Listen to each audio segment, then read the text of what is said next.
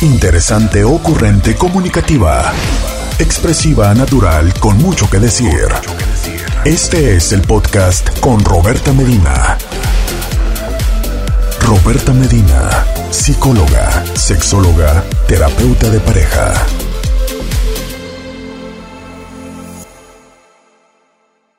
Es una forma pasiva, es una forma, em, podríamos decir incluso como lenta, a veces como, híjole, casi imperceptiva, ah, perdón, que no se puede percibir y que entonces esto es lo que genera esta confusión, porque ¿cómo, cómo sentirme incómodo o incómoda con, se supone, eh, la persona que me quiere, la persona que me ama, ¿no? O sea, ¿por qué es que no me siento absolutamente feliz si aparentemente la persona hace las cosas para que yo esté feliz?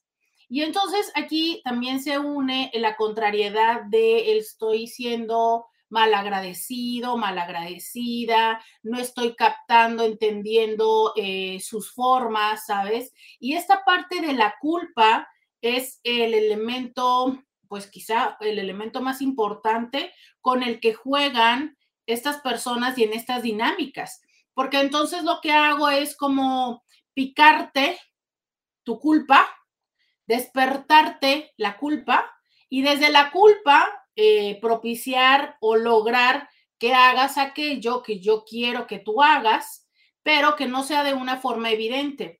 Incluso muchas de las veces se puede llegar a acompañar esto con el, pues yo no te pedí que lo hicieras. Cuando en mis prácticas, en mis palabras, quizá de una forma, eh, eh, podríamos decirlo, indirecta, pero sí estoy propiciando que te sientas mal, sí estoy propiciando que hagas esas cosas o que las dejes de hacer. Y esta es la parte importante, irnos dando cuenta cómo entramos en estas dinámicas que justo nos llenan de confusión, nos llenan de culpa y nos llenan de esta sensación de malestar. Créeme lo que la culpa, a lo cual hace mucho que no le dedicamos un programa, ya lo he hecho, pero quizá estaría eh, bueno volver a hacerlo.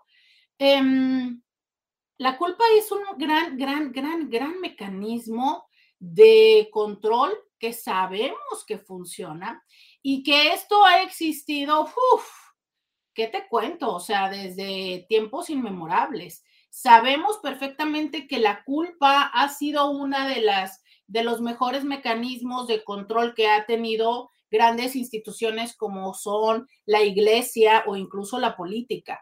Entonces, eh, o bueno, más bien el sistema, ¿no? El sistema, no, hablemos eh, exactamente de política, pero es cuando yo te hago sentir culpable, y hace poco eh, hice una parte del programa donde les explicaba esta diferencia entre culpa y vergüenza, pero cuando yo te hago sentir culpable, de alguna manera empiezo a tener un poder en ti, Recordemos que la culpa tiene que ver con yo sentirme mal por no hacer o haber hecho algo que yo sé que no tendría que haber hecho.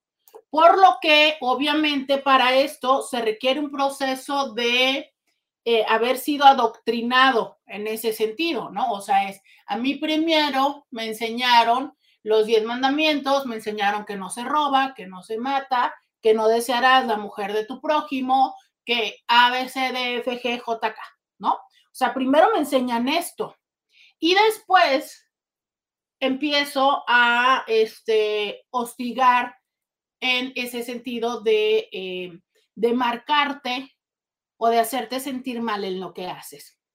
¿Cómo lo hacen las parejas? Bueno, habría que entender que de por sí hay personas que tendemos a ser culpígenas. O sea, hay personas que somos, eh, que nos atribuimos culpa fácilmente, justo porque tenemos una educación que así ha sido.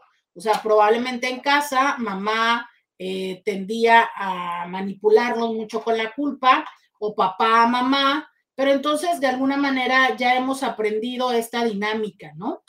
Eh, hay una parte interesante a la cual no me voy a meter porque es muy compleja, pero es que también el sentirnos culpables puede ser una forma de interactuar con un pseudo placer-beneficio, porque entonces la liberación de la culpa puede ser algo eh, placentero y a su vez puede ser algo muy complejo, porque entonces nos lleva a otras prácticas que muy probablemente nos vuelven a hacer sentir culpables y aquí es como se va realimentando este ciclo del cual no logramos salir.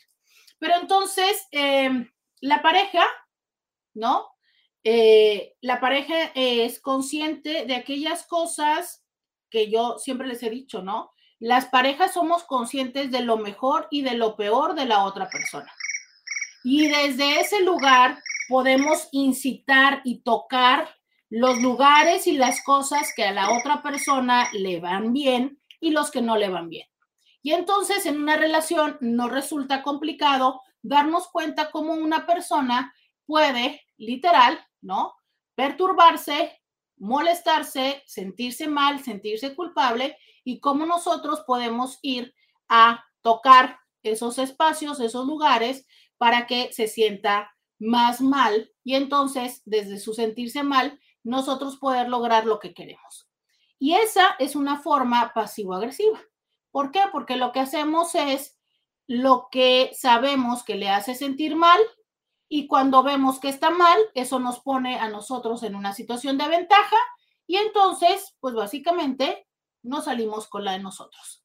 Hay más cosas que quiero decir al respecto, pero por supuesto, siempre me gusta empezar a leerles. Quiero que me digas, tú ya sabes de los pasivos agresivos, te han dicho que eres pasivo agresivo, eres una persona, hombre, mujer, pasivo agresiva, porque no es algo privativo de los hombres, es algo que hacemos los seres humanos.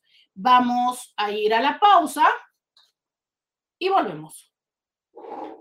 Voy por un suéter intis porque sí,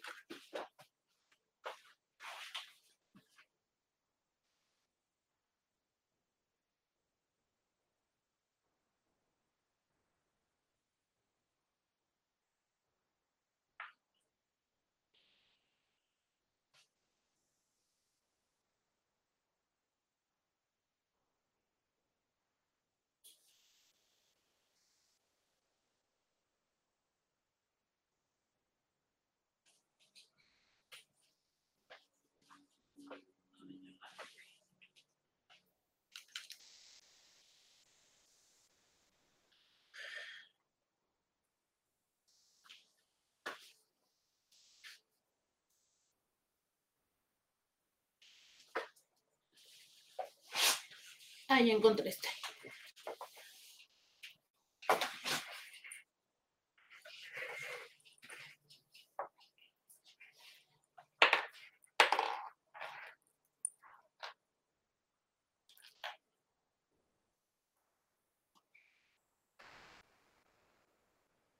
Ok.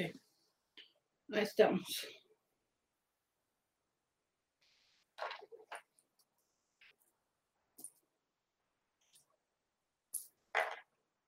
Está.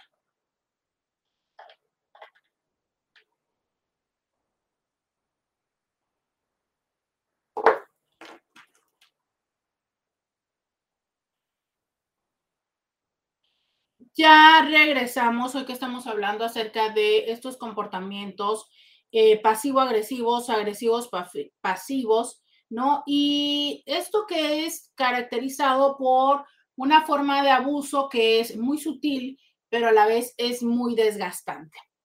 Eh, principalmente utilizan la manipulación, eh, vetan o suprimen necesidades, no ejercen responsabilidad personal y eh, de alguna manera van condicionando el desgaste de la relación. Esto de no ejercer responsabilidad personal es algo muy importante. ¿A qué se refiere? A que eh, cuando hay conflictos, usualmente no son ellos los que tienen el problema. Eh, de alguna forma, en la discusión, siempre resulta que eres tú quien la regó, quien no hizo lo correcto, quien, ¿sabes? Como les decía, este típico ejemplo de yo le, la golpeé porque me calentó mucho la sopa y ya sabe que eh, me quemo y no me gusta que me caliente mucho la sopa. O sea, ese tipo de, prácticas donde entonces tú tienes la culpa, ¿no? Y esto, obvio, dificulta mucho eh, la convivencia con las personas y no solamente afecta a nivel afectivo, sino las personas pueden empezar a generar esta sensación de confusión, eh, que hoy por hoy tenemos este término de gaslighting, del cual ya hemos platicado y también les invitamos a ver nuestro programa que está en redes, un programa completo. De hecho, son más programas de, gaslighting de que tenemos. Y entonces, em, eh, estas personas también pueden ser como estas personas que de repente eh, se involucran y se emocionan en muchas cosas, pero nunca terminan nada. Si conoces a esta persona que, estas personas que de repente dicen, no, ay, voy a hacer y voy a empezar tal empresa y voy a hacer acá, y entonces siempre están como convenciéndose de hacer cosas, pero la realidad está en que pues nunca lo llegan a terminar.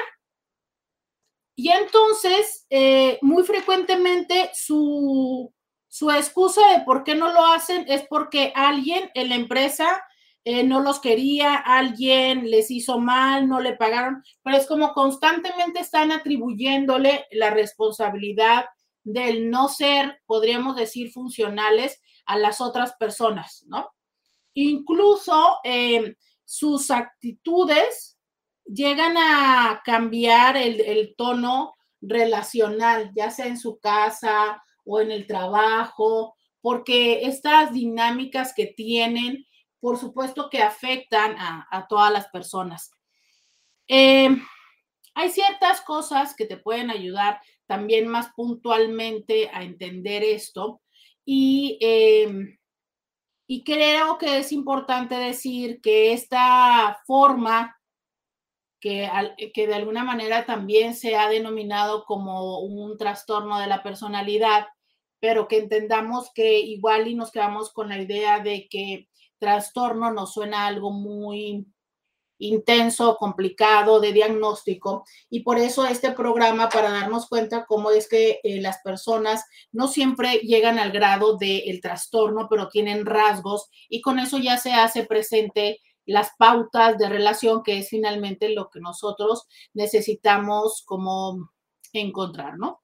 Eh, este de alguna manera sí apareció como un diagnóstico durante un tiempo, pero actualmente ya no es un diagnóstico sin embargo, entendemos que estos rasgos y estas conductas em, usualmente conllevan a otras condiciones que sí pueden llegar a ser eh, un, diagnóstico, ¿no? Eh, recordemos que esta práctica, cuando consistentemente se hace, puede conllevar a que las personas a su alrededor que participan de esta dinámica, pues se puedan llegar a sentir con altos grados de ansiedad, o incluso puedan llegar a sentirse, pues, o a padecer una depresión.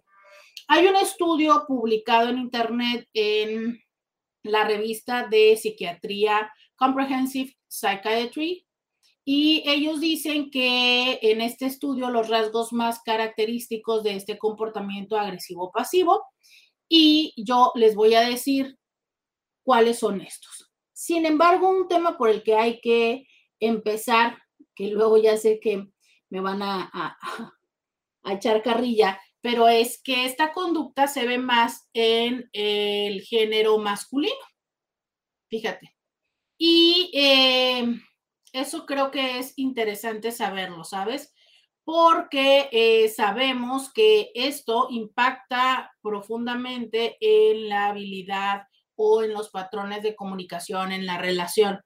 Y esto eh, puede llegar a generarse porque las personas van como acumulando y acumulando y acumulando sentimientos eh, de, enojo, de rabia, y que entonces eh, los acumulan, pero sienten por diferentes motivos que no pueden o que no deben decir o expresar o hacer algo al respecto, los guardan no los eh, expresan, podríamos decirlo, de manera activa y entonces van buscando las formas de irlo haciendo como, les decía, como esta parte de tirar la piedra y esconder la mano.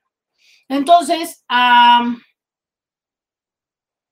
no decir como de frente y en voz alta lo que le sucede, sus preocupaciones, eh, sus enojos, las, las cosas que necesitan para resolver sus problemas, ¿no?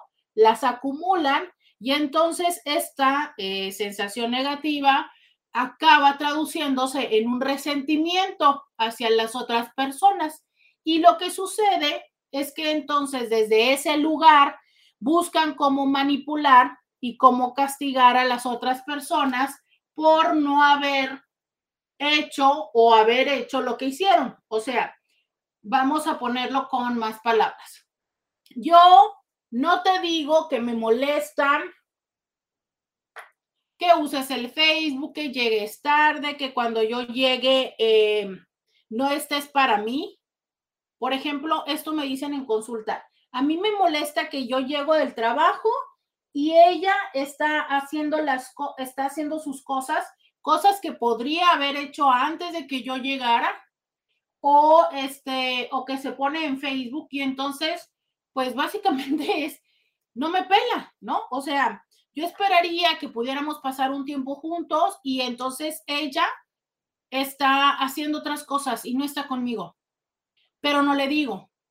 ¿Por qué no le digo? Porque pienso que no le puedo decir, porque si le he llegado a decir o a insinuar, porque esto es una parte muy frecuente, estas personas son de insinuar, no de decir y afrontar las cosas. Entonces, es que cuando le he llegado a insinuar, ella no responde de forma positiva o me dice, pues es que estoy cocinando, ¿no? Entonces yo siento que ya no tiene sentido volvérselo a decir. Claro, se lo insinuaron y una vez. Y ellos asumen que por esta insinuación de una sola vez en un contexto que no era lo correcto, y por decir correcto es, si la otra persona neta y buen plan está cocinando, está mandando un WhatsApp y tal, y tú le insinúas o le dices, oye, este, pues podrás mandarlo en otro momento. Y piensas que eso fue todo lo que necesitó tu conversación de explicarle que a ti te gustaría que estuviera más tiempo contigo. A ver, corazón, eso no es decir las cosas, eso es insinuarlas. Y las insinuaciones, pues tienen la peculiaridad de que así como a ti te disminuyen la chamba de decir las cosas abierta y honestamente, a la otra persona no solo es que le da la oportunidad de mm, no, no recibirla, ¿no? Porque una insinuación tú te puedes así como que esquivar, como si fueras el de Matrix y no la tomas, pero también aunque quisieras tomarla, puede ser que ni siquiera la captas, porque son tan, entre comillas, sutiles que ni siquiera la entiendes. O sea, no siempre la insinuación la entiendes. Pero bueno, entonces la otra persona asume que porque ya lo insinuó, tú ya lo supiste, pero no lo quisiste hacer y entonces no lo no lo vuelvas. Entonces ya yo me quedo con el enojo la próxima vez que te veo mandar el WhatsApp de que no habíamos quedado, ¿no? Porque aparte esa es como la sensación, que no habíamos quedado que cuando yo llegara ibas a estar conmigo. Y entonces lo que hago es eh, molestarme, pero en vez de decírtelo, busco la forma como de eh, manipularte o castigarte o hacerte sentir mal por esto de una manera indirecta, pero sí más dolorosa. ¿Por qué? Porque fueron cinco, siete, diez días en los que yo estuve esperando a ver a qué horas me ponías atención y tú seguiste con lo que estabas haciendo. Entonces, eh, esta parte donde yo voy acumulando este enojo y entonces hace que las cosas, que, eh, que, que diciéndole una forma figurativa, que si yo te hubiera dicho las cosas en un principio y habrían sido en un nivel, en una expresión de un nivel 3, 4, termina siendo en un 8 porque yo ya lo acumulé. Y aparte, recordemos que hay una, una situación donde muchas de las veces lo que sucede no es lo que verdaderamente pasa, sino lo que nosotros nos decimos que pasa. Lo repito, no es necesariamente que tú 15 días estuviste conscientemente diciendo, ah, ya llegó, ya llegó Roberta, en este momento me voy a poner a poner, me voy a poner a escribir un WhatsApp.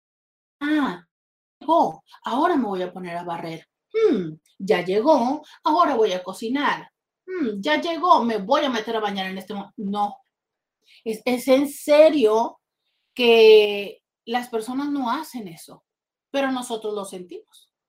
Y entonces yo digo, a ver, se supone desde este lugar donde yo no soy consciente que fue una insinuación, sino yo siento que ya te dejé saber que yo quería que estuvieras. Y entonces llego y hoy te veo que estás barriendo y digo, güey, pero si ayer le dije. Y veo que hoy estás bañándote y digo, otra vez. Y veo que pasado mañana. Entonces la sensación es como, carajo, o sea, ¿cuántos días? ¿Cuántas veces? Y a lo mejor al séptimo día te digo, eh, tú me dices, voy a bañarte y yo te digo, otra vez. Entonces yo ya siento que ya te lo dije otra vez. Pues claro, yo ya estoy enojada, me. No, porque es que ya te lo dije dos veces y van 10 días y tú no haces nada. Necesito, con estos ejemplos, lo que estoy invitándoles, Cinti, es que a que veamos los dos lados de la situación. O sea, que entendamos por qué las personas que son pasivo-agresivas acumulan este enojo que después se convierte en agresión. Vamos a la pausa y volvemos. Qué blanca se ve mi mano hoy. Intis. A ver, yo hoy pensé hacerme una colita de helado.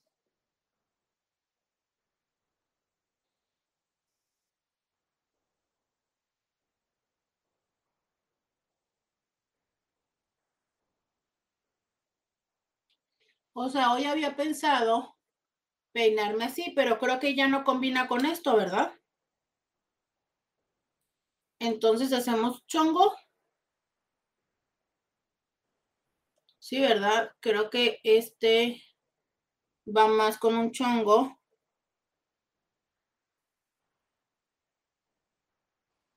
Pero creo que a lo mejor iría más con un chongo oreñudo.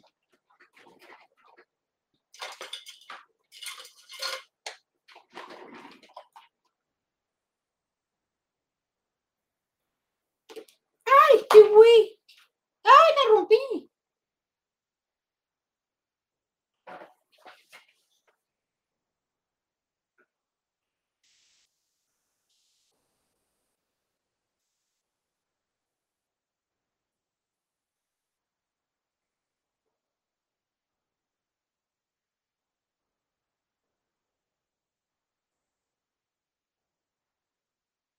Ah, caray, ya no me acuerdo cómo me hago los chongos greñudos.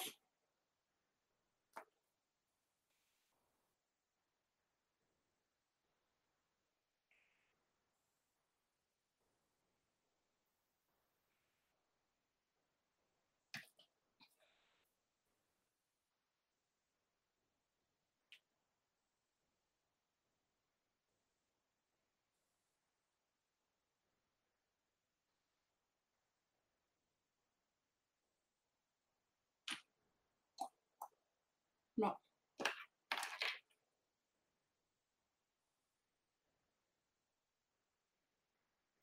No.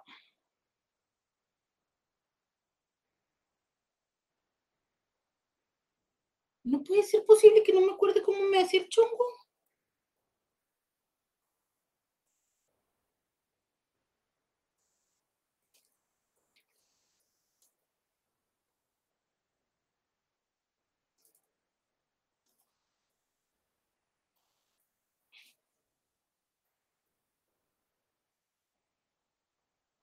Ya regresamos. 664 123 69 69. Ese es el teléfono que tenemos aquí. Ese es el teléfono que tenemos aquí en eh, mi WhatsApp, al que eh, te invito a que me escribas, al que te invito a que me cuentes si tú te identificas como una persona pasivo-agresiva, has vivido con una persona pasivo-agresiva, cuéntamelo 664 1 2 3 69 69. me dice por acá en Instagram, dicen, estos como muchos programas han sido súper reveladores. Casi todo lo que describes queda con mi relación. Desde el viernes pasado he entendido muchísimas cosas. Pues eh, muchas gracias, como siempre les digo, muchas gracias por prestarme sus oídos, por prestarme, em, pues eso, sus oídos, su conciencia. Gracias por eh, escucharme activamente y me agrada, me alegra que les funcione, que les sirva. Una vez más decirles que así como para ti puede estar funcionándote, seguro es que esto puede ser de utilidad para otras personas. Entonces, por favor, no olviden compartir el programa en las redes sociales. Y si les gusta y si les ha servido y básicamente si se han ahorrado la terapia, pues entonces dejar una insignia será también algo muy, muy, muy eh, valorado y que, que de verdad es que la manera en la que tú lo compartas, cada vez seremos más intis y también tendremos la oportunidad de escuchar otras experiencias, porque yo se los digo frecuentemente, el hecho de poder escuchar sus experiencias, de leerlos, hace y pone también en evidencia que son cosas que nos pasan, que nos pasan a las personas y que eh, justo el darnos cuenta que no es algo aislado, que no es algo extraño, a veces también es como, caray, creo que un poco sanador, pero muy revelador, muy revelador de las oportunidades que tenemos para eh, resolverlo y salir adelante. Voy a ver, en Facebook me dicen, a mí me pasó, me controlaron seis años a través de la culpa y en ese inter me desdibujé, me perdí de mí misma y no sabía si estaba haciendo las cosas bien o mal. Y recuerdo que también me decía, deberías sentir vergüenza. Claro, claro, o sea, y es que, ¿qué formas tan fuertes? Deberías sentir vergüenza por...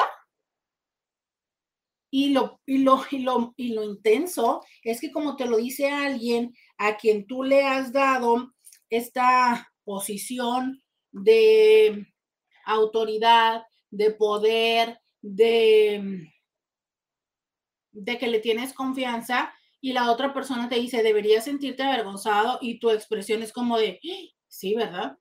Sí, estoy mal. Y, no, no necesariamente es así.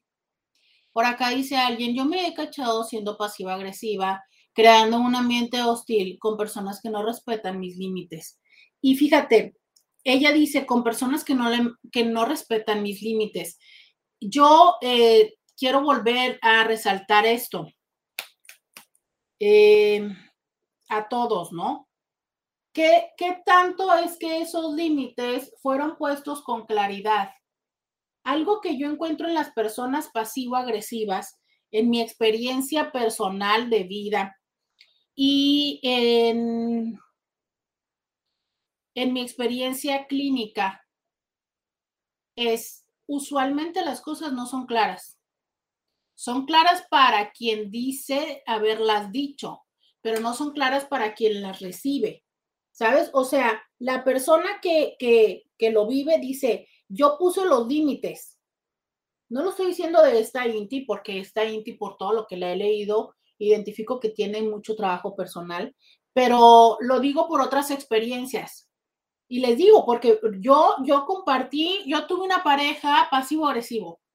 Y entonces Después me di cuenta que él juraba que había hecho las cosas y claro que no, o sea, fue una insinuación y muchas de ellas fueron en momentos donde ni siquiera eran, casi, casi es como si te dicen algo en un concierto. ¿Cuántas son las posibilidades de que estando en un concierto escuches lo que te dijo la persona claramente? ¿30? ¿40? Digo, también queda claro en qué concierto, ¿no? Pero, o sea, imagínate en estos conciertos que se daban antes prepande donde había un chorro de gente a tu alrededor. ¿Cuántas son las posibilidades de que escuches claramente? Pues no sea pocas, ¿sabes? Y así son las personas. O sea, como lo medio insinúan y lo medio dicen, o bien asumen que las otras personas van a hacer y entender lo que ellos les es básico y este y normal desde la palabra, desde el concepto estadístico, ¿no? Entonces, como yo asumo que eso es normal, pues yo espero que eso sea normal para ti. Miren, me acaban de regalar un ejemplo en terapia que me pareció muy padre. Se los voy a preguntar a ustedes, porque quiero escuchar sonar mi WhatsApp y bueno, primero le voy a quitar el silencio. 664-123-6969, pregunta rápida. Si en tu casa están eh, como familia viendo una película, ¿no? O estabas en tu casa de niño, no sé con quién vivas ahora, pero estaban viendo una película y alguien se para al refri, al baño y demás. Le ponen pausa. O sea, para ustedes en tu familia es común que si alguien se para, le pones pausa. Quiero que me digas, 664-123-6969. ¿Le pones pausa o no? ¿Sí o no? Así, nada más, manita arriba, manita abajo, manita arriba, manita abajo.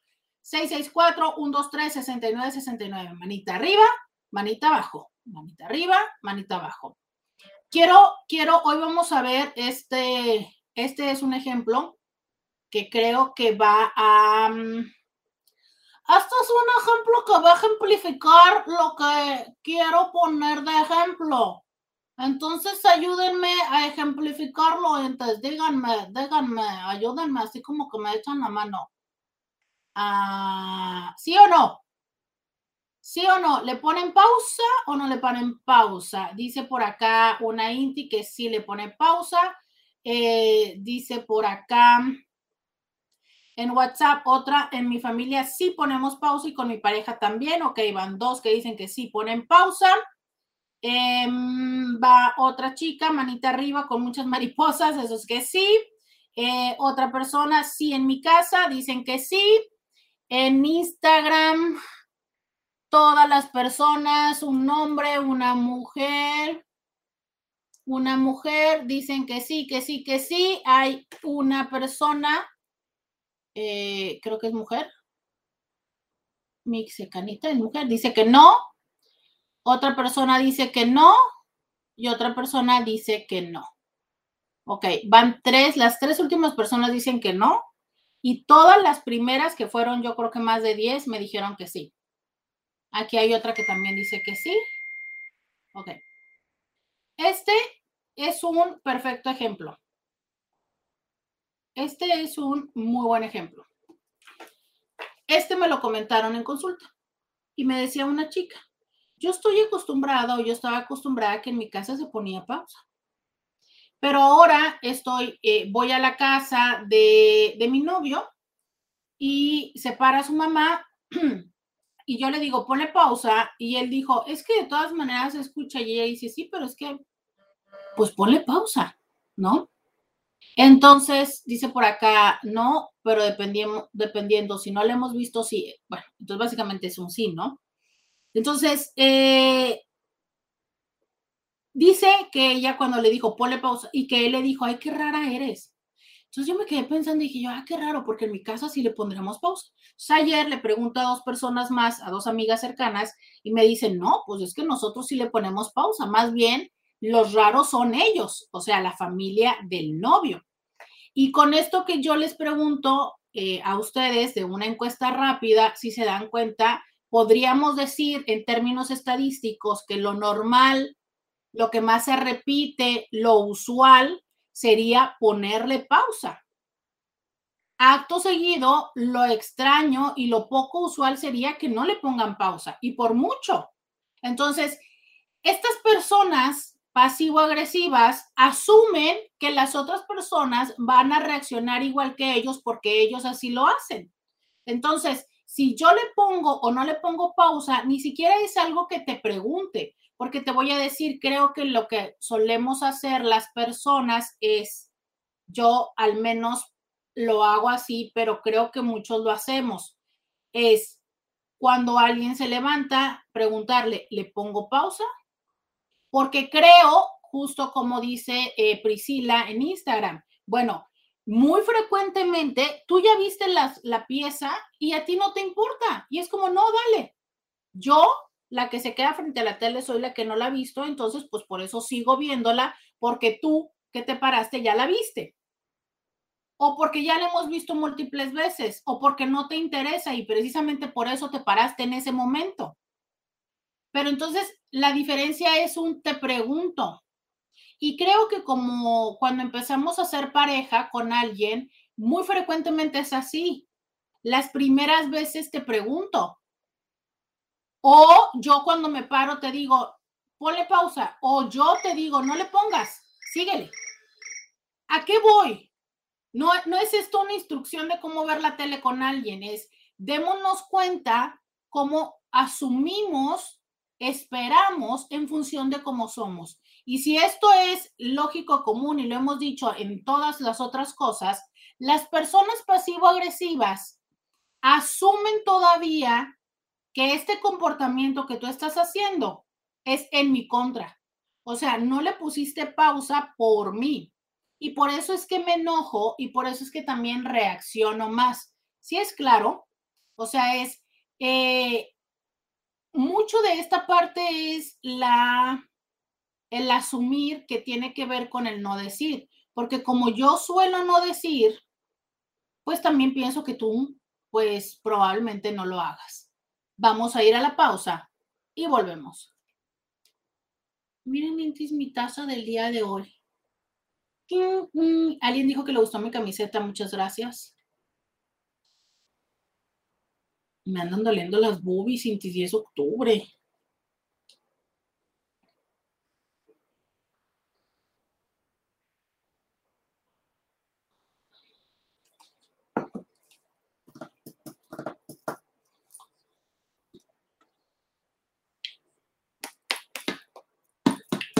Ya te iba a preguntar que cómo vas, Amara, pero no, ya me dijiste, ya nos dijiste que no.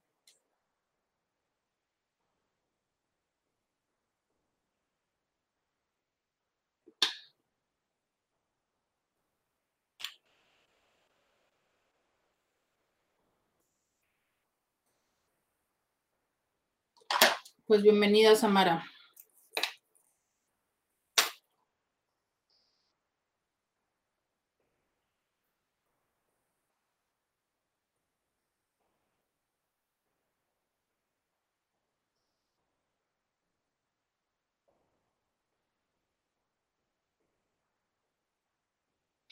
Ya viene el día de los bomberos.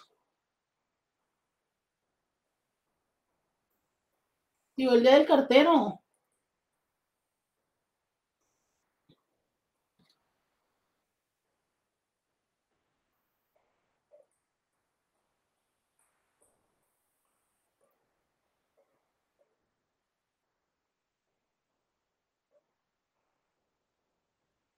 Bienvenidos a la segunda hora de Diario con Roberta. Eh, te saluda Roberta Medina, soy psicóloga, sexóloga, terapeuta sexual, terapeuta de parejas, terapeuta de familia, de lunes a viernes, la INTI, con la que platicas temas de la vida, del amor, del sexo y de lo que sucede a tu alrededor. El día de hoy estamos platicando acerca de eh, las personas las conductas eh, pasivo-agresivas que tenemos las personas. Esta dinámica de relación que puede ser pues muy confusa, que puede llenar de frustración a la persona, que puede ser de muchísima manipulación, pero que sobre todo el reto es que justo por la manera en la que se da, está mucho más invisibilizada y nos puede generar mucho más confusión a quienes lo vivimos, porque pues confluye, por supuesto, con que es una persona que nos es importante y es una persona de la que poco nos atrevemos a dudar, pero que pues la sensación sigue estando ahí presente, ¿no? Em, Decíamos que eh, mucho de esto tenía que ver con el cómo se van acumulando los sentimientos de frustración, de ira o de rabia ante el no expresar lo que nosotros estamos sintiendo, pero como el, en el momento en el que buscamos comunicar lo que sentimos, pues muy frecuentemente lo hacemos con este tipo de situaciones que pueden ser mm, pues dolorosas para la otra persona, pero que a su vez pueden ser muy convenientes para quien lo está haciendo porque, pues bueno, de alguna manera eh, puede decir que no es que lo esté haciendo, que es la otra persona la que lo está exagerando y con esto desresponsabilizarse. Decíamos que una gran parte de todo esto tiene que ver con la responsabilización, que es difícil eh, tomarla y entonces por eso evitan decir las cosas, evitan confrontar las cosas y cuando lo hacen buscan maneras que puedan ser como más sencillas. Uno de los elementos, voy a cortar Instagram porque ya se nos va a cortar, uno de los elementos eh, muy frecuentes en, esta, en, esta, en estas personalidades es el hecho de eh, buscar responsabilizar a las otras personas de eh, lo que están de lo que están haciendo o de lo que están omitiendo, ¿sabes? O sea, esa es la parte mm, que, buscan no tomar. Em, son personas que incluso abiertamente evitan los conflictos, ¿sabes? Es como buscan el que no haya conflictos y esto es una de las maneras por las cuales se vuelven eh, o más bien recurren a estas prácticas, porque son prácticas que de alguna manera es como si dieran la sensación de que no hay conflicto, aunque pues evidentemente sí lo hay, ¿no? O sea, el que no sabe del conflicto no lo resuelve, ¿sabes? No, de verdad es que no lo resuelve. Entonces, empecemos a enumerar estos comportamientos que son pasivos agresivos y que eh, es importante que empieces a distinguir. Uno de ellos es precisamente la ley del hielo, de la cual ya hemos hablado. Y que justo la ley del hielo tiene que ver con esta manera en la que te agredo, pero que sin que sea muy evidente, por lo cual me puedo desresponsabilizar de lo que tú estás sintiendo. Es algo así como eh, coaccionar, ¿sabes? Eh, como lastimarte de una manera en la que sea tan sutil, de la cual no me puedas evidenciar y no me tenga que responsabilizar. Y las cosas pueden ser desde el verdadero ley del hielo, que es no hablo contigo, no te pelo, como desde la parte que decíamos esto, como de coacción de tú me preguntas o yo te veo, ¿no? Te veo que estás mal y te pregunto, ¿qué tienes? Y tú me dices, nada. Ya sabes, pero con la actitud, con la cara volteada, la ceja levantada, la jeta de pobre de ti, ¿dónde? ¿No? O cómo carajos me preguntas si ya sabes lo que tengo. Entonces es una doble, en, psicología familiar le llaman eh, un doble vínculo porque me estás diciendo que no, que no pasa nada, pero estoy viendo con toda tu actitud que me quieres comer y no de la forma sexy. Entonces es como, a ver, ¿me quedo con el nada o te vuelvo a preguntar? Y entonces te vuelvo a preguntar y tú me vuelves a decir, es que, que no entiendes que nada. Ah, caray, no, pues ya como me lo estás diciendo, este, más me queda claro que sí. ¿Sabes? Eh, esto también es una pseudo forma de ley de hielo, pero que básicamente es esto, ¿sabes? Es mandar estos dos mensajes. La otra es como cuando le dices a los niños, ay, ¿cómo te quiero? Y va incluido de que le aplastes los cachetes. Entonces los niños dicen que estos mensajes son esquizofrenizantes porque, por ejemplo, los niños se quedan así como de, ah, caray, ¿me quiere o no me quiere? Porque me está diciendo, ¿cómo, me, cómo te quiero? Pero me está lastimando, me está aplastando, me, o sea, me está doliendo su caricia. O sea, yo no siento que me quiera, porque claro, eh, un concepto básico es quien te quiere no te lastima. Entonces, ¿me quiere o no me quiere? Por eso se llaman mensajes esquizofrenizantes o doble vínculo porque no queda clara cuál es la cosa, ¿no? Es como de... Ay, cómo me encantan. Ayer le subí un meme en Instagram de eso, de, ay, me encantan tus piernas tan gordas. Ah, caray. ¿Te gustan o no te gustan? O sea, el tan. ¿Se acuerdan cuando yo les decía que había una palabra que podía cambiar la intención de la frase? Tan gordas. El sí, así, ¿no? Entonces son como casi que sílabas que dan una intencionalidad diferente a la frase. Otra cosa es que suelen, eh, suelen buscar cómo no responsabilizarse de cosas, ¿sabes? Eh, como por ejemplo,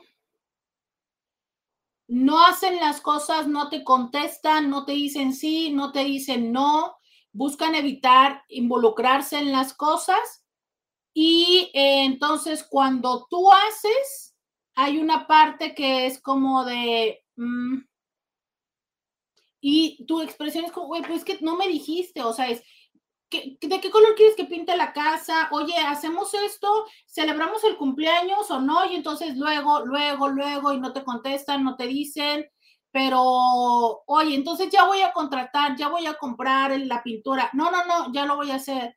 Pero entonces es como, como sí, pero como no. Y entonces ya te hartas y te atreves y vas y compras el color y entonces es, es que qué horrible color. Me hubieras preguntado, te pregunté diez veces, sí, pero es que ya lo iba a hacer, pero te adelantaste. Es que claro, como siempre súper impaciente, o sea, soy impaciente o para ti dos meses es poco tiempo para que decidas el color de la pintura.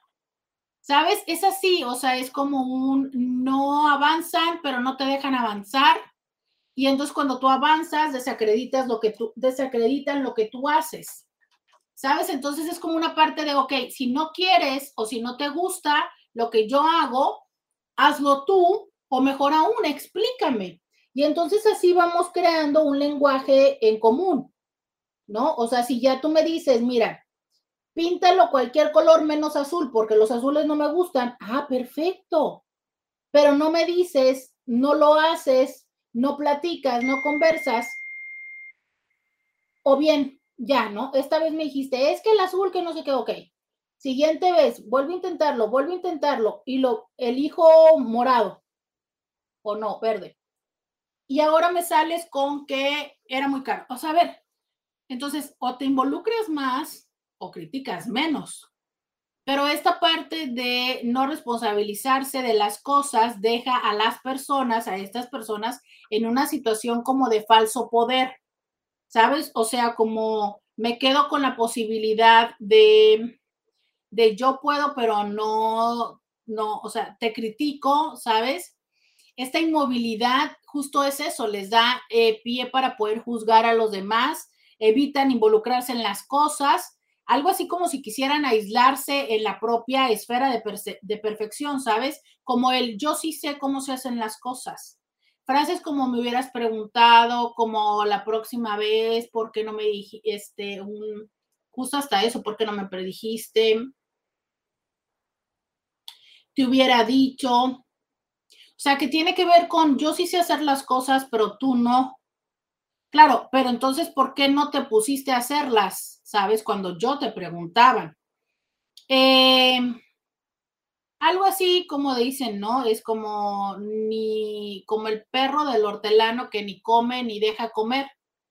Miren, dicen alguien por acá, mi esposo me hizo eso cuando renové el comedor, pero lo mandé lejos porque ya no opinó luego de varias preguntas. Sí, el punto es que la parte de la, de la responsabilización es como de, ok, yo no te dije, yo no fui, no compré la pintura, no te, ¿sabes? Y ya, acepto que por seis años o por dos o por uno, o por de aquí a que vuelva a tener el dinero y, y lo compro, el comedor va a ser azul. Ah, pero estas personas no aceptan su no participación, no se responsabilizan de su no participación, pero buscan hacerte sentir mal.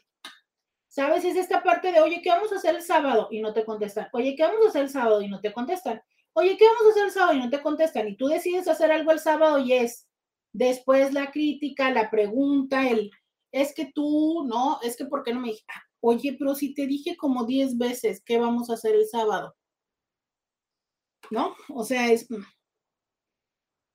eh, no, no participan, pero cuando tú decides las cosas están mal. Eh, una forma muy cómoda es como fingir que siempre están distraídos. ¿Sabes? Eh, por ejemplo, es como fingen no escucharte bien cuando les hablas o cuando te diriges a ellos y a ellas están como viendo hacia otro lado, como haciendo otras cosas, eh, como no poniendo atención a lo que tú les estás diciendo. Y esto es también un modo de manipulación muy sutil como que están en el teléfono, como que están en el celular, como que yo no sé por qué el programa del día de hoy se me está yendo muy rápido. Ustedes también, Tis. Pero bueno, termino con esta. Entonces, esta forma de estoy distraído o distraída me da ventaja. Porque si yo no quiero participar en lo que tú me estás diciendo, me hago pato y no participo, o sea, no doy acuse de recibo de lo que tú me estás diciendo. Pero si quiero meter mi cuchara, participo. Entonces son la típica persona que no sé, estamos en las reuniones familiares y demás, y todo el mundo está platicando y todo, y el otro se está, o la otra, se está haciendo pato en el teléfono. Ah, pero que no digas algo mal porque, o algo en lo que pueda fregarte, porque entonces ahí sí voltea y tal. Pero que si todos decimos, oigan, entonces la próxima vez vamos a hacer esto y tal, es como, no, yo no dije, no dijiste, pero tampoco dijiste que no, y estábamos todos ahí sentados. Ah, pero pues no, pues yo no dije. ¿Sabes? Es esa manera en la que desde su falsa distracción propician la mejor ventaja para ellos. Vamos a ir a una pausa y volvemos.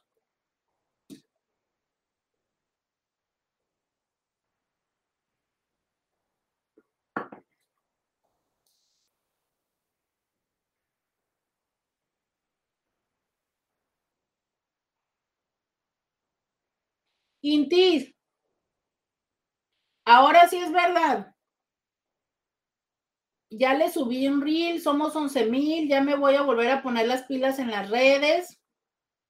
Este, ya, si los, si ustedes solo voy a subir los programas que tengan insignia. Si el programa les gusta, si lo quieren compartir, si lo quieren volver a ver, ya nada más los que tengan insignia los voy a subir. Por lo que mucho les voy a agradecer que entonces me pongan una insignia si les sirve, si los quieren. Y considerando el comentario que me hicieron ayer, que muchas de las veces no comparten los programas porque no se quieren balconear, ya tengo toda esta semana haciéndolo, pero ya lo voy a poner como tal ya voy a evitar decir los nombres de quienes me escriban en las redes. En Instagram no pasa nada porque en Instagram no se quedan los comentarios grabados. Y en Facebook solo se quedan en texto. Entonces, si yo ahorita, este, ustedes escriben algo, cuando se sube el video no se queda escrito.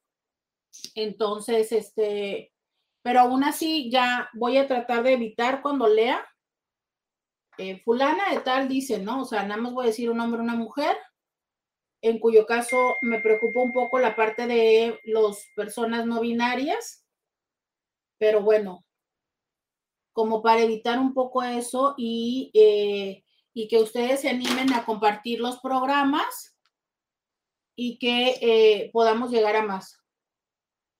Muchas gracias, Amara. Quiero decirles que Samara y Egle eh, son las cintis más compartidas y algo que admiro mucho de Samara y de Egle, de las dos, son que son muy compartidas y realmente lo son porque forman parte de los cintis, participan, comparten sus, sus experiencias y creo que no usan el espacio de terapia. Y eso me llama mucho la atención. O sea, no son de las personas que, que literal busquen tener terapia gratuita. No sé si van a su terapia personal o qué hacen, pero nunca ha sido como de, de estar así de a pregunta y pregunta y pregunta y, y me llama mucho la atención y se los agradezco muchísimo. Son las que siempre me, me comparten. Y saben que yo creo que es eso compartir. O sea, es compartir de su dinero, ¿no? Porque a nadie nos regalan el dinero, pero aún así lo compartimos y lo agradezco mucho. Ya regresamos. Estoy acá platicando con los de Instagram que el día de hoy estoy celebrando, que les puse un reel, mi primer reel, y que, em, y que ya somos más. Oigan, Intis, hablando de lo que hoy se celebra, hoy se pone el altar de muertos, Intis, hoy llegan. Eh, ya sé que me van a decir que no, pero he estado leyendo este año, quiero hacer un altar de muertos, me faltan muchos elementos. Eh, desde ayer lo he estado tratando de poner y eh, ya hay que empezar se empieza el 28. Entonces, para todos los que ponen altar de muertos por, por alguna razón, empiecen ya porque ya tenemos que tenerlo. Em, ay, mi vida. Dice alguien en Facebook, una chica dice, me estás haciendo recordar porque me separé. Pues qué bueno, qué bueno que, que tomaste una decisión en ese sentido. Dice alguien, yo estuve casi cuatro años en una relación parecida y entiendo muy bien de lo que hablas. Ahora estoy sola y por ahora estoy muy tranquila, así y pienso que en su momento llegará la persona indicada. Ahora sé que quiero y que no y que ya no permito ni permitiré más. Y esta es la parte del aprendizaje, o sea, es los seres humanos, vuelvo a esto que hemos dicho estos últimos días, los seres humanos vivimos, recibimos, aceptamos, entendemos eh, pautas de comportamiento que de alguna manera hemos validado en otros momentos y en otros aspectos de nuestra vida. Entonces, bueno, esa es la parte de aprender, ¿no? Por eso es muy importante entender cuál es el mensaje que cada persona nos trae a nuestra vida, ¿sabes? Y desde ahí poder comprender eh, y no repetir la lección, porque si no aprendemos esa lección, adivinas qué, pues vuelves a elegir una persona similar en tu próxima relación y luego es bien fácil terminar diciendo todos los hombres o todas las mujeres son iguales. ¿Y qué crees? Que no. Nomás todos los que escoges, querida o querido. Pero ese ya es tu onda. No es que todos sean iguales. Número siguiente. Eh, otra parte es que suelen disimular sus enojos. ¿Sabes? Eh, sabemos que están enojados por algo pero eh, no necesariamente lo aceptan o lo demuestran.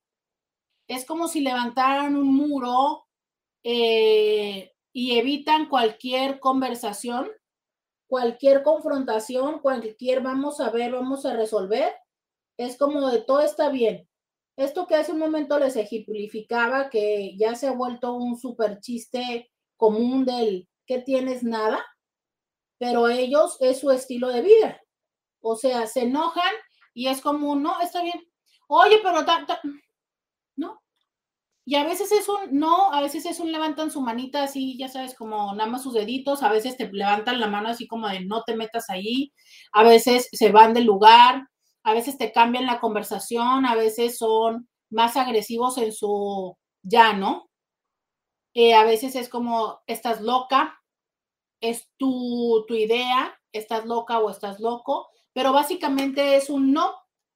O sea, es, hay, una, hay una negación, hay una cerrazón para resolver el enojo. Y fíjate que lo que yo me he encontrado es que también hay una negación del enojo.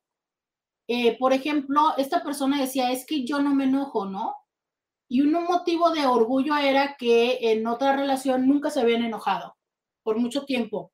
Y entonces yo sé que como desde esta parte de lo que hablamos del amor romántico y de esta idealización, pues suena casi lindo que en una relación nunca se hayan enojado. Casi podríamos decir es que por supuesto, eran el uno para el otro. Pero lo que te puedo decir después de 14 años de terapeuta de pareja es que no manches, ¿no?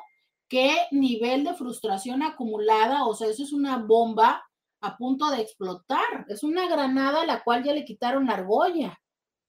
O sea, no hay forma en la que personas que conviven por tantos años y en relaciones significativas no tengan puntos de desencuentro.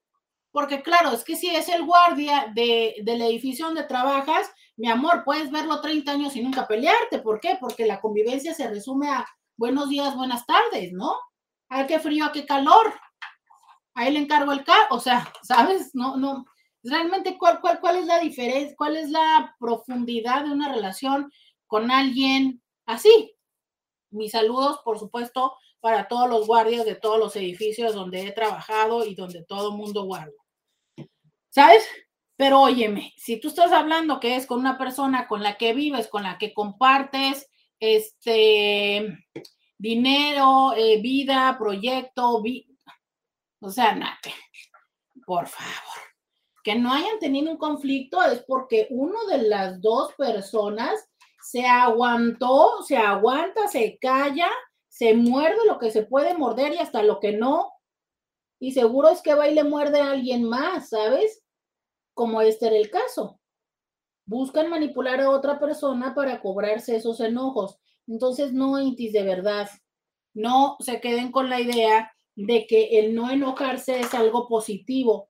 O sea, recordemos esto, todas las emociones existen y son válidas, no hay emociones negativas solo que no hemos encontrado cuál es la utilidad de ellas y no sabemos, eh, pues justo eso, enfrentarlas, usarlas, ¿sabes? Pero esa es una debilidad de nosotros, no es de las emociones.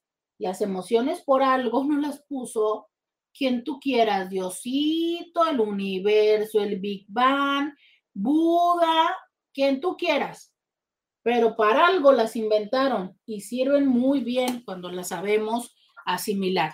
Entonces, estas personas disimulan los enfados, eh, es como más, también es una estrategia para, para culparte, ¿sabes?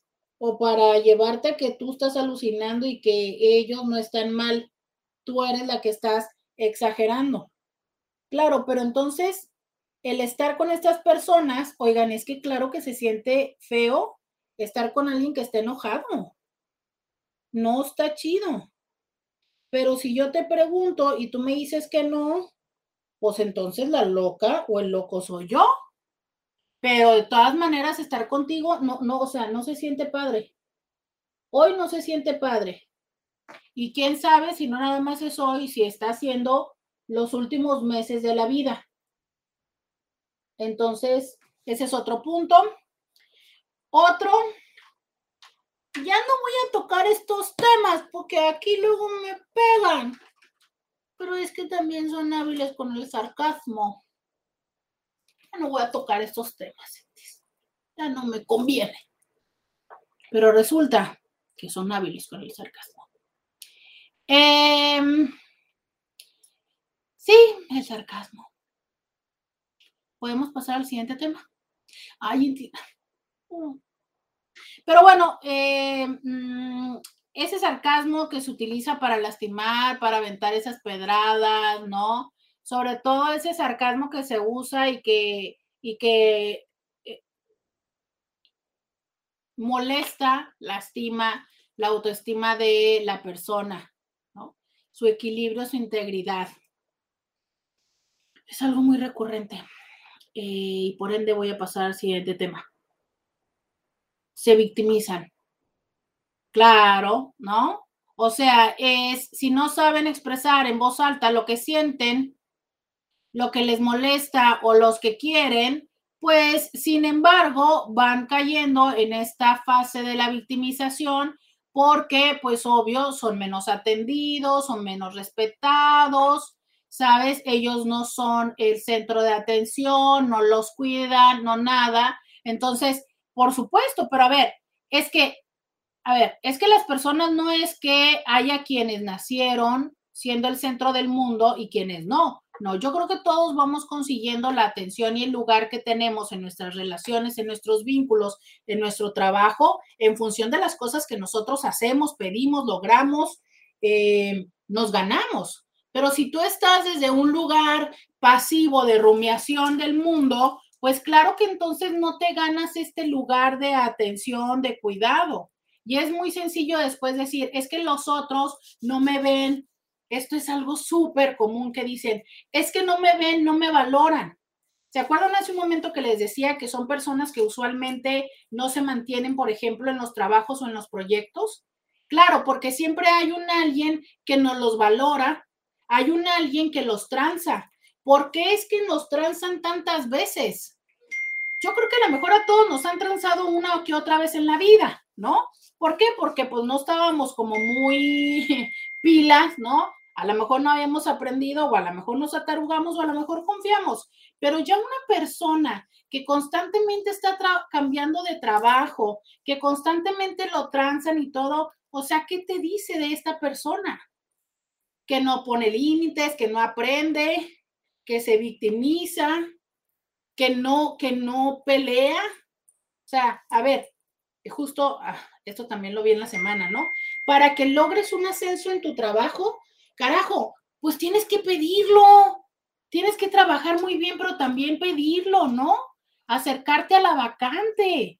Pero si tú estás desde tu esquina esperando que el mundo reconozca lo que tú eres y venga y te lo dé, y entonces te molestas porque otra persona está activamente buscándolo y se lo dan, y luego, por supuesto, vas y le agredes, pues, ¿qué te cuento? Esas son seis cosas que fácilmente puedes encontrar en las personas pasivo-agresivas. Tengo varios WhatsApps, regresando de la pausa, voy a leerlos, te leo en WhatsApp, te leo en Instagram y en Facebook. Vamos a la pausa y volvemos. Intis, díganme por fin, ¿verdad que me quedó más gruesa esta ceja? Como más cargada. ¿La ven ustedes? ¿O estoy alucinando?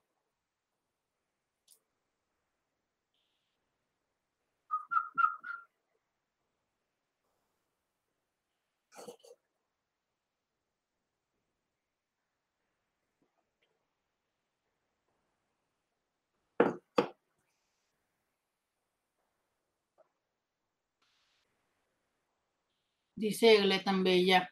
Samara, gracias Roberta. Y pues sí, yo tengo mi terapia particular, lo necesito, soy maestra y pues me encanta tu programa. Por cierto, yo no tengo problema porque me menciones. Gracias, Amara. Vale, dice que si es maduro es así, ¿verdad? Sí, algo no, algo no me queda, pero no sé cómo arreglarlo.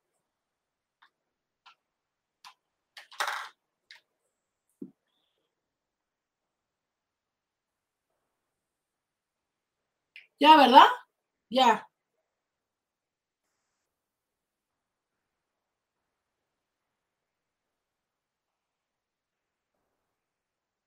Ya regresamos 664-123-69-69 es el teléfono en el que estamos eh, recibiendo tu WhatsApp y agradeciendo que eh, estés participando conmigo aquí en Diario con Roberta. Voy a leerte.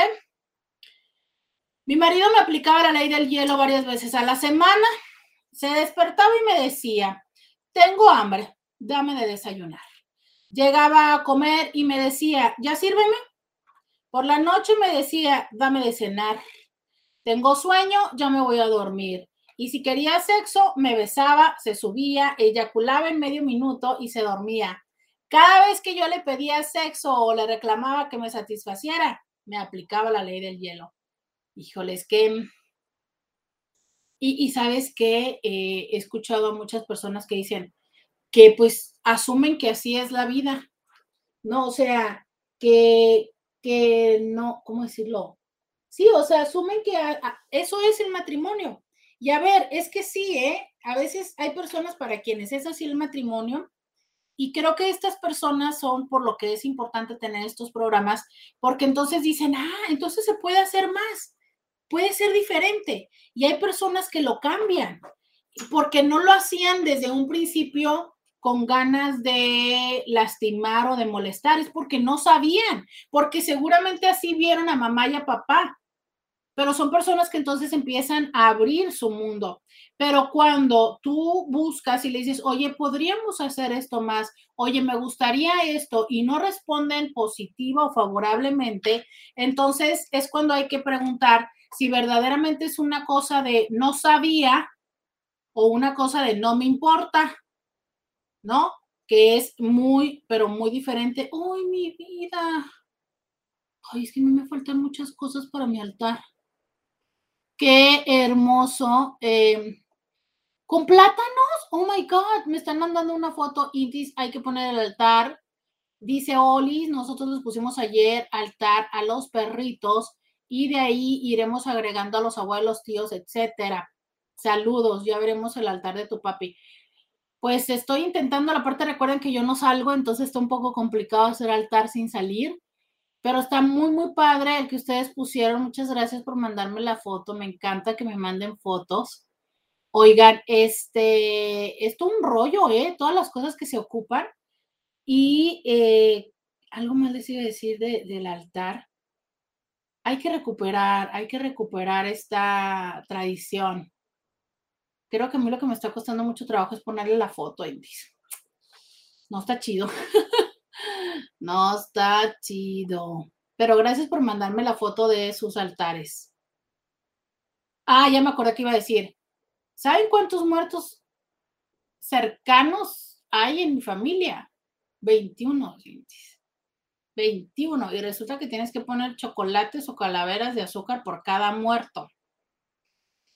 21. Y sin contar primos de mi mamá, de mis papás, o sea, o sea, mis otros tíos de segundo grado. No, no, no es eso.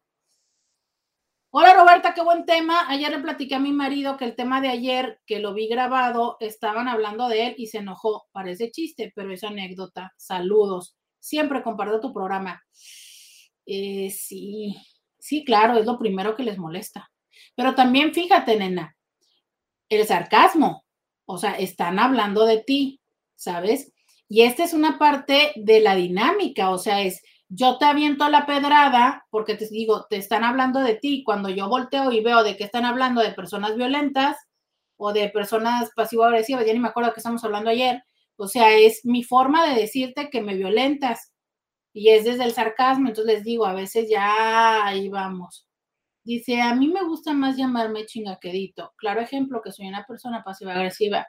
Sí, y yo creo que esa es la manera en la que más lo, lo identificamos, pero e, esta parte de darnos cuenta de, los, de cómo somos pasivos agresivos o cómo convivimos con personas pasivo-agresivas es para entender el por qué entonces también propicio y genero y entro a la dinámica violenta.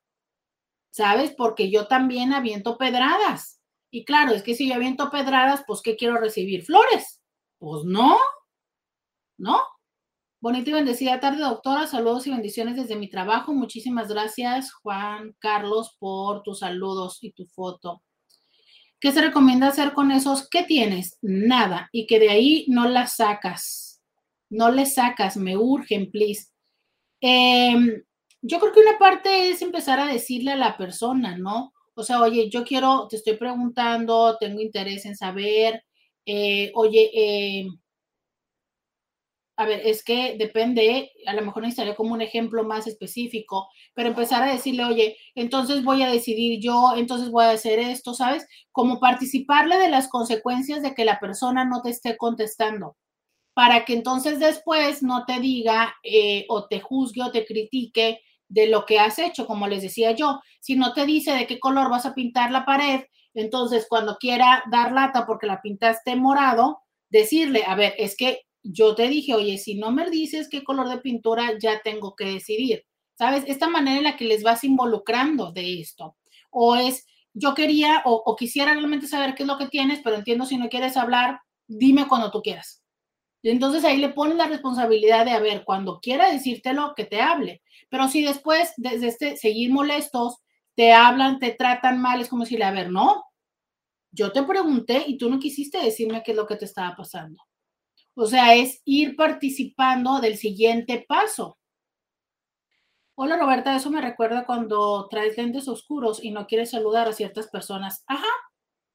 Una parte sí, ¿no? Es como me hago, diríamos comúnmente, me hago güey de no te estoy escuchando, pero sí estoy ahí. Pero te hago sentir que no, porque entonces desde traer los lentes oscuros digo yo, ah, es como, ah, no me di cuenta. Cuando claro que me di cuenta, pero lo que pasa es que no te quiero saludar. Y así nos las inventamos. Dice, hola Roberta, yo soy pasivo-agresiva, pero la otra cara de la moneda, mi esposo llega cansado del trabajo, después de cenar el teléfono de su compañero y sus tres hijos y yo no existimos. El lunes lo dejo, pues entiendo que todos necesitamos espacio, pero para el viernes ya estoy como olla express, súper estresada de ver como todos los días, después de que él llega del trabajo, solo existe él y su teléfono.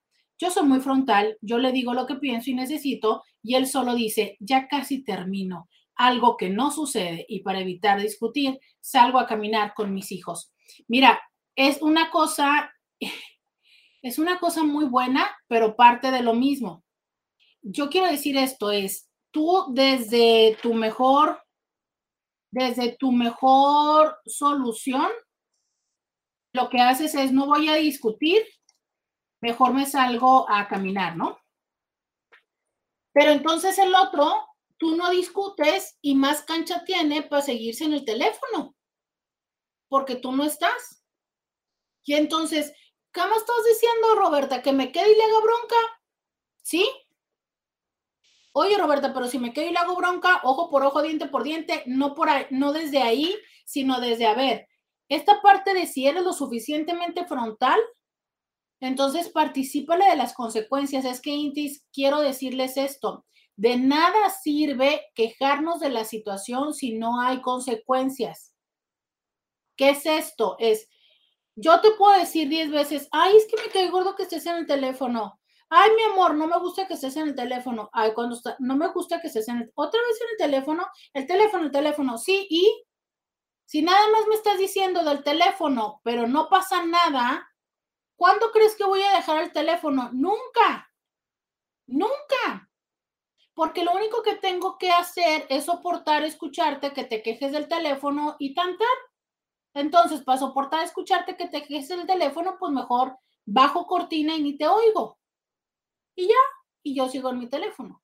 El día que yo empiece a tener consecuencias de estar en el teléfono, ese día voy a levantar la cabeza de la pantalla y voy a decir, ¿ya se enojó? ya se molestó, ya no está, ya pasó algo. ¿Sí me explico? Entonces, es mientras no haya una consecuencia, yo nunca voy a levantar la mirada del teléfono porque yo donde quiero estar, escucha esto, donde quiero estar, te lo repito, donde quiero estar es en el teléfono. Entonces es ahí donde voy a seguir. Pero si tú empiezas a generar consecuencias de mi estar en el teléfono, yo tengo que reaccionar. Consecuencias como cuáles, no lo sé. Cada pareja tiene dinámicas diferentes. Como no voy a preparar la cena, como este, voy a esperar hasta que termines de usar el teléfono para empezar a preparar la cena, pero te lo digo.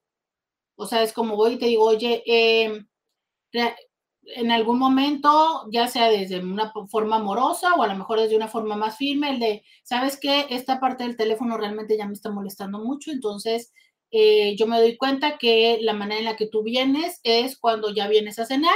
Entonces te propongo que voy a hacer la cena, pero yo quiero que estés con nosotros en la mesa, en la cocina, conviviendo. Y voy a esperar hasta que estés ahí para empezar a cocinar. ¿No? Cosas así. Y claro, las primeras dos o tres veces, a lo mejor dos o tres días mi cena, otros días manda a pedir comida, pero a lo mejor el décimo día va a decir, ok, ahí muere. O sea, es eh, eh, debemos entender eh, lo siguiente que decía Einstein, un físico matemático. Para él la definición de locura es hacer lo mismo y esperar cosas distintas. Tú sigues diciéndole que no te gusta que esté en el teléfono y lo que haces es desaparecerte tú y tus hijos. No, pues con gusto me quedo. Pues si antes medio me preocupaba estar en el teléfono porque estaba la mujer y los hijos, pero si ya ni están, no, pues más me quedo en el teléfono. Ahora, aplausos por ti porque tu forma de resolver el, conflicto es no haciendo un problema. Solo estoy diciendo que muchas veces el darle la vuelta al problema ayuda a que se quede. Ayer o antier leía a alguien que decía, ¿no? Que, que cuando le aparece hierba en su, en su jardín, que la cuide y la ve crecer porque hasta le parece bonita, ¿no? Hasta que se da cuenta que realmente es hierba y que la tiene que quitar porque ya le está empezando a afectar pues la, la planta que originalmente está en la maceta. Creo que a veces hacemos eso. Le damos la vuelta al conflicto y lo único que hacemos es que se consolide. ¿Por qué? Porque claro que cada vez me siento más enojada y frustrada de que tú no estés aquí. Ahora, ¿por qué es que las personas pueden ser pasivo-agresivos? La realidad está en que hoy no se sabe con certeza porque son más allá de lo que sabíamos, ¿no? Que pues obviamente son patrones de aprendizaje, patrones que hemos aprendido, patrones adaptativos, lo cual pues esto se aplica a la mayoría de los comportamientos humanos, ¿sabes? a todos los comportamientos humanos. Pero eh, sí sabemos, ¿no?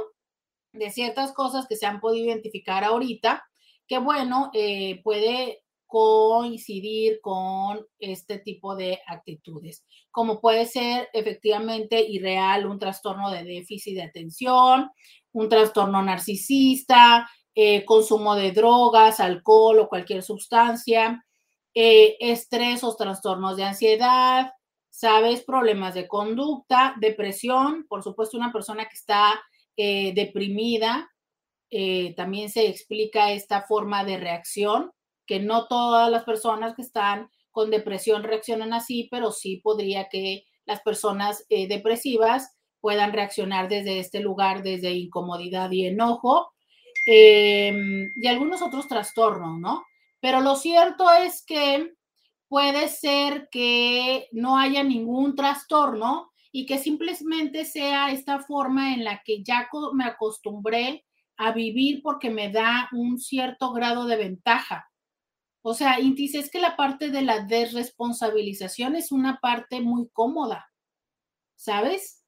Y entonces lo que vamos haciendo es desgastando emocionalmente nuestra relación y eh, caer en el distanciamiento.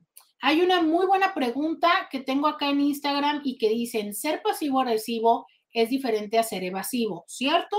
Voy a ir a una pausa y regresando explico si hay o no y cuál diferencia.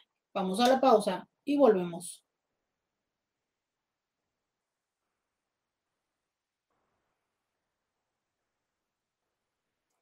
Ya están las cejas bien, ¿verdad, Intis? Traigo un dolor muy raro en las boobies.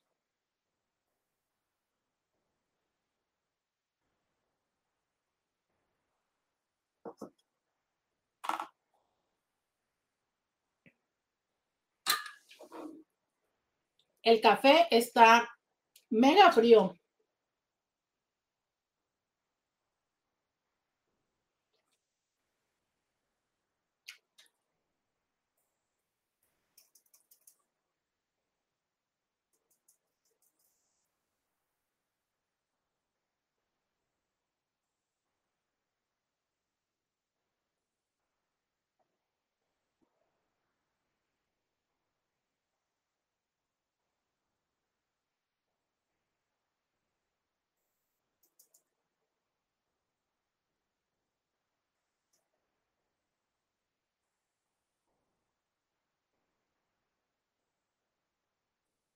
No cambia, ¿verdad?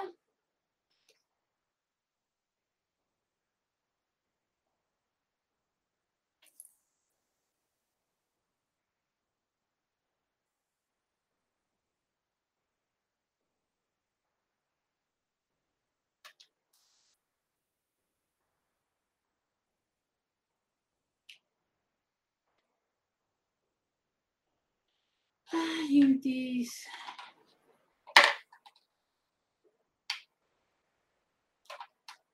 Intis, no tengo serie que ver y ayer me puse a ver Masterchef. O sea, y para colmo, Masterchef Argentina Celebrities, no conocía ninguna celebridad. pero súper estresante porque tenían que, tenían que cocinar en 15 minutos con los ingredientes que tenían. Qué intensos. Y yo que no cocino, no, hombre, después de verlos a ellos dije yo, oh Dios.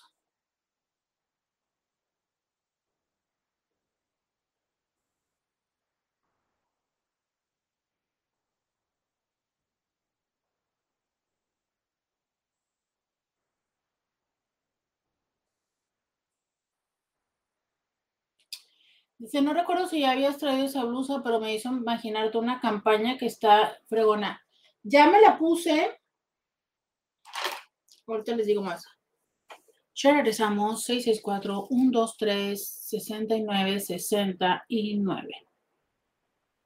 Y entonces me quedé con la pregunta de si ser evasivo es lo mismo de ser pasivo-agresivo.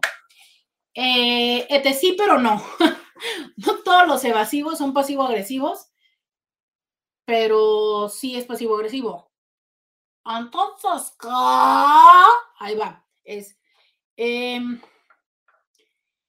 yo puedo evadir las cosas porque puede ser que no tenga las herramientas, que sea miedoso, miedosa, que tenga inseguridad, que no tenga interés, pero por eso evado, porque no tengo como las herramientas, pero no porque no me importes tú o porque con eso quiera molestarte o lastimarte. Y los pasivos agresivos, sí hay una parte de intención y a veces conciencia, aunque no siempre, de generar un desdén o una molestia o una ventaja con la otra persona. O sea, recordemos que por razones conscientes o inconscientes, si buscan estar en un, en un lugar como de relativa ventaja, de poder, para ejercer sobre ti una diferencia. O sea, esto que les decía, ¿no? Oye, ¿a dónde vamos a ir de vacaciones? Y no te digo, y no te digo, es porque estoy tratando de tener una ventaja para conmigo, eh, sí, para conmigo, una ventaja, yo estoy tratando de tener una ventaja sobre ti y me voy como comprando tiempo, ¿sabes? Por eso lo hago. Pero hay otras personas que lo hacen desde el miedo, es como de, ¡Ah! ya sé qué tengo que decir, por ejemplo, que procrastinan. La procrastinación es una forma de evasión, ¿no? O sea, le estoy dando vuelta y le estoy dando la vuelta y le estoy dando la vuelta pero le estoy dando la vuelta porque me tiemblan las piernitas, porque no sé cómo hacerlo, porque no sé cómo entrarle. Y estas otras personas le doy la vuelta para fregarte. Porque entre más te importa a ti y entre más me estás diciendo, resuelve, resuelve, dime, hazme, compra, vende, a menos, menos y menos. Sí, ya es claro. O sea, es, Qué interesante pregunta y te la agradezco, Egle, porque es esta manera de entender cómo es que las, las acciones, las conductas pueden ser las mismas, pero desde el lugar en el que lo hacemos, este concepto muy psicológico del de desde dónde lo haces es distinto. Puede ser desde una inseguridad y entonces estas personas, justo desde esta indecisión, a veces, a veces literales, somos indecisos y no sabemos qué hacer y por eso no podemos decidir. Sí, pero si yo estoy en una relación de pareja y no lo estoy queriendo hacer para caminarme al otro, entonces yo te digo, no sé, no, no sé decidir. Eh, mm, dime tú, ¿qué te gustaría? O te digo, ¿sabes qué? No sé, tú decide. Pero si yo lo estoy haciendo para hacerte trinar, ¿por qué? Porque a veces estoy esperando a que se encarezcan los boletos para que ya no puedas pagar. A veces estoy esperando para ver para que tú decidas y para decirte está mal. ¿Sí me explico? Entonces, evado para, para tener ventaja. Esa es como la diferencia. Por eso es que es esta parte pasivo-agresiva, ¿no?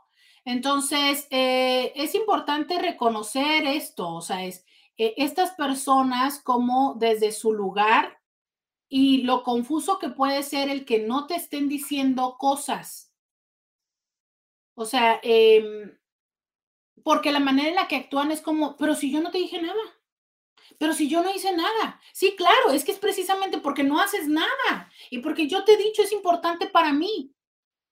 ¿no? ¿Se acuerdan lo que decíamos ayer de lo de la gritada o antier? Y entonces yo luego te puedo decir, ah, eh, de esta mujer que decía que le decía siempre a su marido que no le levantara la voz y que él lo seguía haciendo. Y entonces la parte desde, y vuelvo a poner este ejemplo de elevación y de lo pasivo agresivo, puede ser el como, pues así soy, así me conociste. A ver, sí, así te conocí, pero entonces estás diciendo que, que dónde está mi proceso, mi solicitud, mi, ¿sabes? Esas son las formas en las que demuestro el desdén hacia ti, el no me importas, el me da igual lo que quieras. Y esa es la parte que lastima y que daña en la relación. Entonces, ¿qué, qué, qué tenemos que hacer ante una situación así? ¿Sabes? Eh, primero darnos cuenta si es que está haciendo esto, que muy probablemente esté generando desgaste emocional, eh, el menos emoción para ver a la otra persona. Eh, puede estar ya generando también, por supuesto, el distanciamiento, y es eh, primero tratar de buscar la forma en la que la otra persona entienda cómo sus comportamientos o ausencia de comportamiento nos hace daño, cómo nos impacta. ¿Sabes cómo es que eh, puede afectarnos a largo plazo? O sea, como decir, sabes que yo sé que esto es algo que aunque te ame, tarde que temprano me va a generar enojo, tristeza, resentimiento, me voy a ir. O sea, es hacerle saber que es todo lo que yo le decía a, las, a la otra Inti, ¿no? O sea, es que tú entiendas hacia dónde vamos caminando con las cosas que haces o que no haces.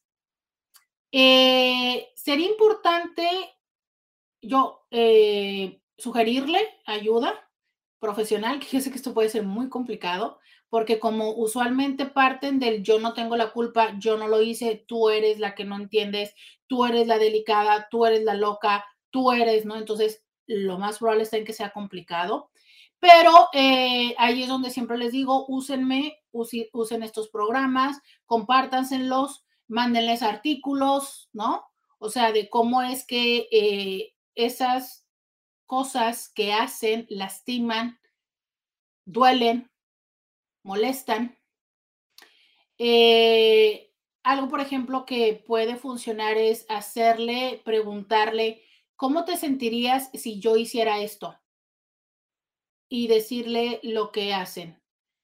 Y dije puede funcionar porque, como siempre les digo, tiene que ver con que la otra persona quiera tener, quiera cambiar. Entonces, cuando la otra persona tiene la apertura, sí te puede escuchar, se sienta y dialoga contigo y dice, no, pues ya entendí.